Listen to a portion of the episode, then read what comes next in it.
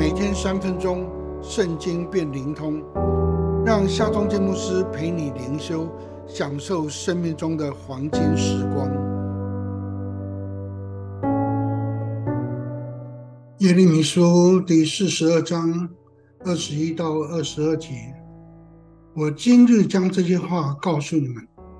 耶和华你们的上帝为你们的事差遣我到你们那里说的，你们却一样没有听从。现在你们要确实的知道，你们所要去寄居之地，必遭刀剑、饥荒、瘟疫而死。军长约翰南带领圣向逃脱的百姓来请求先知耶利米为他们祷告，想要寻求上帝指引所当走的路、所当做的事。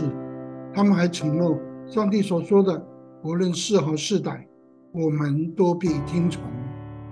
然而，约翰南与百姓一方面想要寻求上帝，一方面就自己分析情势，依据他们所收集的情报，埃及没有战争，不会听到犀利号角、厮杀呼喊的声音；埃及土地富饶，不会受饥挨饿；埃及。医药技术先进，不用担心感染瘟疫，因此他们还是决定他前往埃及避难。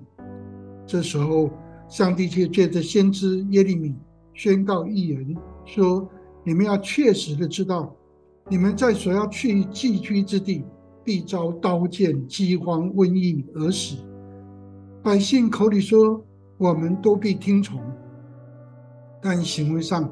却是完全相反，因为他们连一样也没有听从。我们到底要如何才能确实的知道，并采取正确的行动呢？我们的行动到底要依据什么呢？是依据理性分析呢，还是依据上帝引导呢？